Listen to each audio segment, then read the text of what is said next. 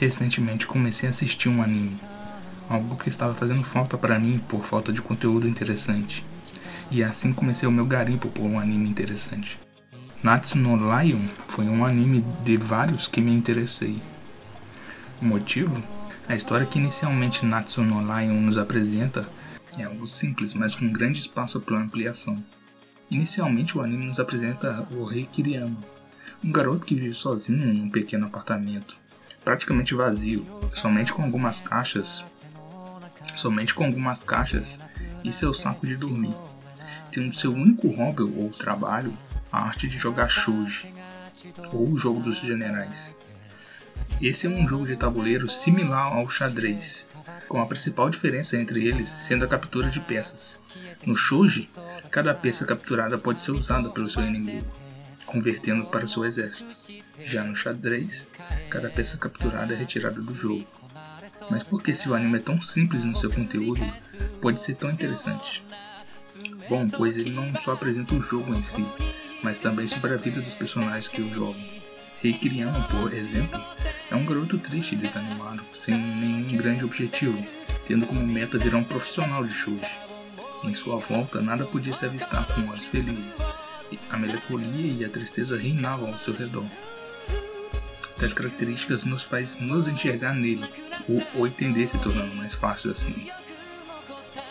Amizade. Talvez seja a única coisa que começa a modificar a vida de Rei Kiriyama. Em meio à solidão que o personagem vivia, uma garota um dia o encontrou bêbado em uma calçada, ou assim oferecendo um local para passar a noite, fazendo com que o personagem Rei Kiriyama é, conhecesse sua família. E Nata Kayamato, a irmã do meio de, de Akari Kayamato, uma garota fofa e animada com a vida e com tudo que cerca, mas como todos obtêm os seus demônios. Também, também a Momo Kayamato, a irmã mais nova de Akari, sendo a mais ingênua com tudo ao seu redor, e o avô da família, um senhor severo, mas que se derrete por suas mãos. Esses laços de amizade fazem a vida de Rei Kiriyama voltar vagarosamente aos trilhos, nos mostrando que é preciso para nos mostrando assim o que é preciso para enxergar a luz no fim do túnel. Não só de palavras vazias, mas o mais importante, realmente se importar com o próximo. Bom pessoal, esse podcast foi mais, é, esse bom pessoal, esse episódio foi mais curto pois uh, o meu tempo aqui está bem curto também para fazer essas gravações, edição e tudo mais. Eu estou tendo pouco tempo para fazer isso, então não estou conseguindo realizar grandes projetos no momento.